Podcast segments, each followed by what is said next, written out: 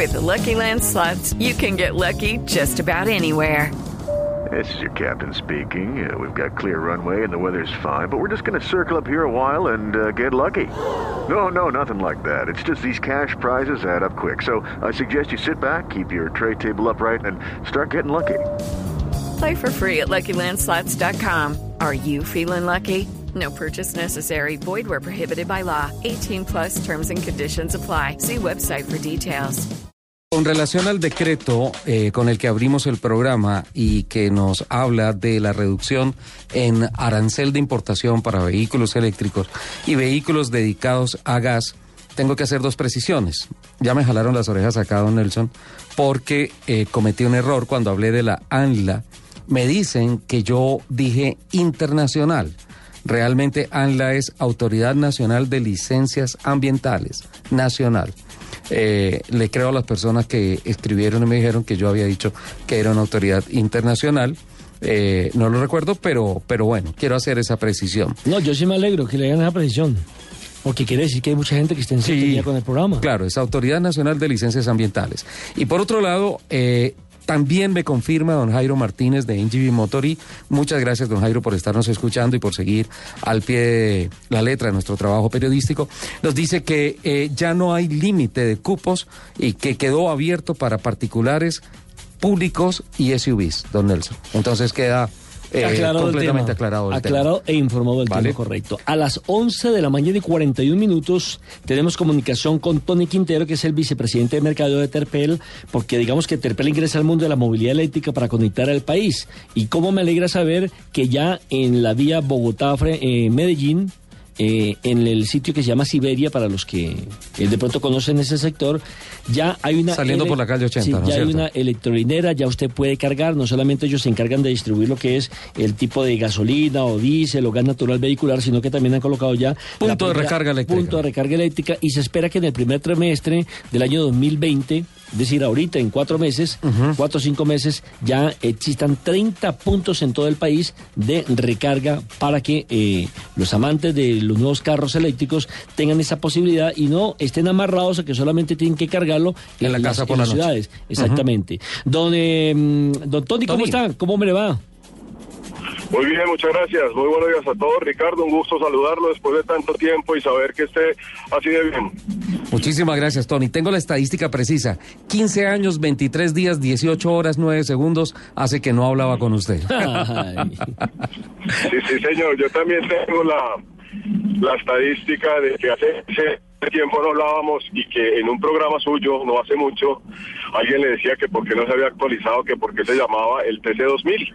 Y resulta que la respuesta era porque 2000 es el centímetro de los centímetros Ajá. cúbicos de los carros y no el año de la carrera. Sí, una señora que una señora, sí, ¿no? una señora que nos dijo, venga, con mucho res- con mucho respeto, don Ricardo, pero pues usted como que sabe esto, pero se equivoca mucho. En pleno 2011, ¿cómo va a hablar del TC 2000? Se- se trae un retraso de 10 Actualice el año.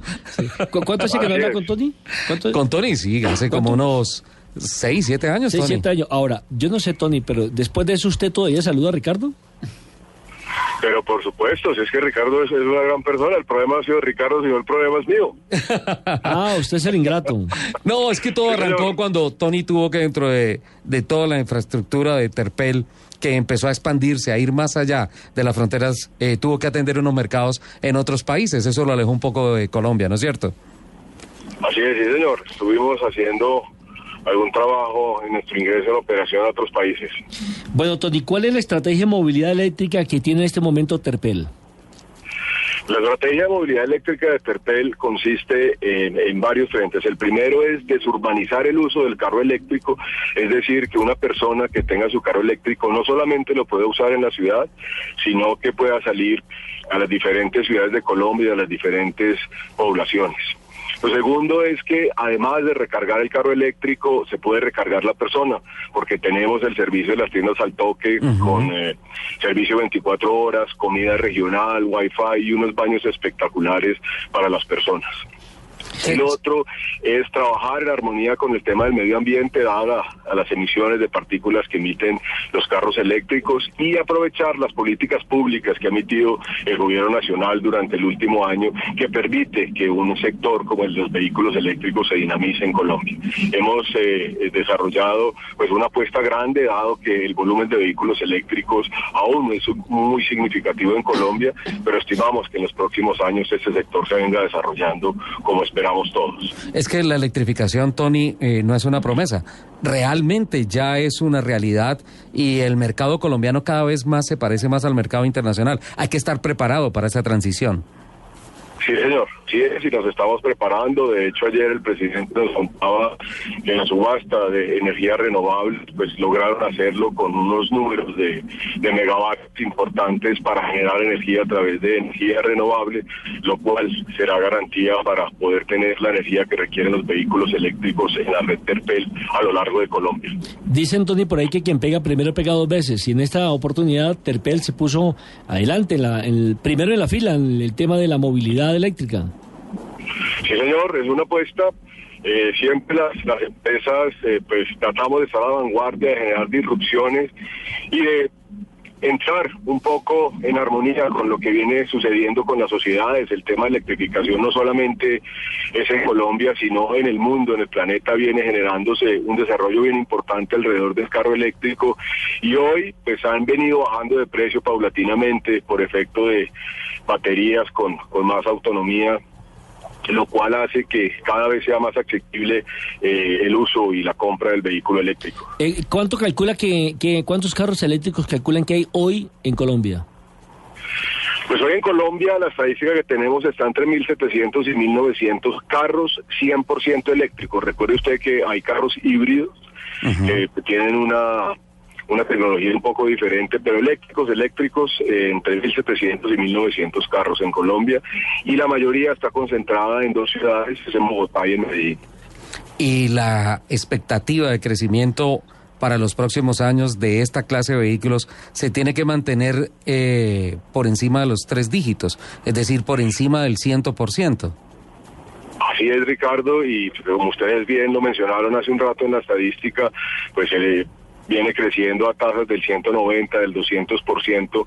Si bien parece una cifra muy alta en términos relativos, en términos absolutos no es tan grande, pero igual se va generando masa crítica en términos de, crecimiento. Todas las concesionarias que nos acompañaron ayer al lanzamiento de la electrolinera, pues tienen la mejor disposición. Vamos próximamente a hacer unas caravanas porque en dos semanas tenemos lista una estación en el Magdalena Medio, en La Dorada, concretamente en la estación Montecristo y eh, pues ya las personas pueden salir sin ningún problema y utilizar esta ruta entre Bogotá y Medellín. Tony, recuerdo tantas charlas que tuvimos un par de años atrás en la que eh, nos comentabas que eh, la, la, la promesa de Terpel es que, por ejemplo, quien salga motorizado de acá a la costa eh, siempre tenga la opción en la carretera de la respuesta de Terpel.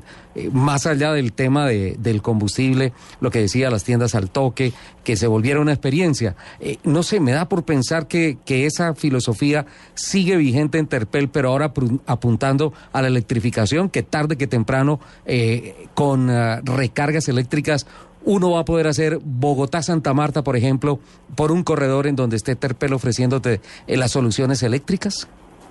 Así es, Ricardo, y inicialmente el programa que tenemos para el 2020 son 30 electrolineras, pero eh, la proyección que tenemos y el plan de trabajo es interconectar todas las ciudades de Colombia, partiendo de Dipiales hasta la costa atlántica, por las dos troncales que tenemos, la troncal del Magdalena y la troncal del río Cauca, para efectos de poder interconectar lo que usted está mencionando. Ahora, lo otro interesante de Terpel es que ofrecemos todos los combustibles vehiculares, tanto gasolina como diésel, como gas natural vehicular y ahora electricidad. Eh, Tony, ¿qué características tiene esta electrolinera? Es decir, usted llega con su carro, ¿cuántos vehículos pueden usted en un momento determinado recargar al mismo tiempo? ¿Cómo es el proceso? Sí, señor, estos cargadores son cargadores de última tecnología de una firma muy reconocida holandesa y nos permite cargar dos vehículos en simultáneo. Recuerde que eh, los, los vehículos eléctricos tienen una serie de, de, adaptadores, como cuando uno tiene un teléfono celular de una marca que tiene un tipo de adaptador, nosotros tenemos los adaptadores disponibles para los vehículos que se encuentran hoy en Colombia.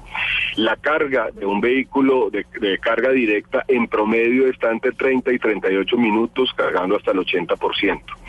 Y eh, la otra la otra manguera que es una carga alterna que se llama AC se demora entre 6 u 8 horas, pero en para ser concreto con su pregunta, podemos cargar dos vehículos en simultáneo, uno de carga directa y uno de carga alterna. El de carga directa se demora entre 30 y 38 minutos tiempo en el cual las personas también se pueden recargar en nuestras tiendas al toque. Sobre todo porque se recomienda mucho que después de dos horas, cuando usted va en carretera, máximo tres horas, usted haga una pausa, pare, se baje, se estire, se despierte para evitar los famosos microsueños. Claro. Así es, sí señor, también está pensado en eso, por eso las distancias que estimamos entre las sectorineras están entre 100 y 120 kilómetros.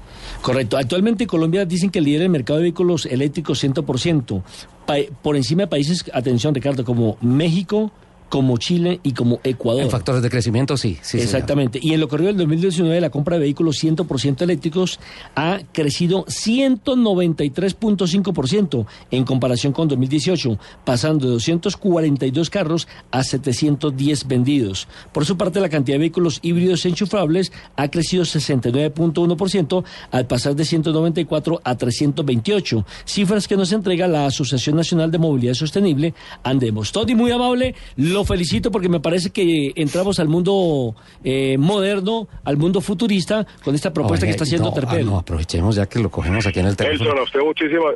Tony, espera, eh, anótenos ahí porque la inauguración de la estación de servicio en el Magdalena Medio, nosotros vamos. ¿Nos lleva? Pero, me, pero Ricardo, me encantaría y seguramente que vamos a disfrutar muchísimo el viaje y lo invito. Si usted está en una dieta especial, le ofrezco sí. comida para dietética y si no, le, le no. ofrezco esos deliciosos chorizos santarrosanos yeah. que están en todas las tiendas al toque. No, de Guaduas para allá, viudo de pescado, sí, sí. lo que sea. O sea. Hay que, perfecto, de Guaduas para acá cambia, cambia la dieta.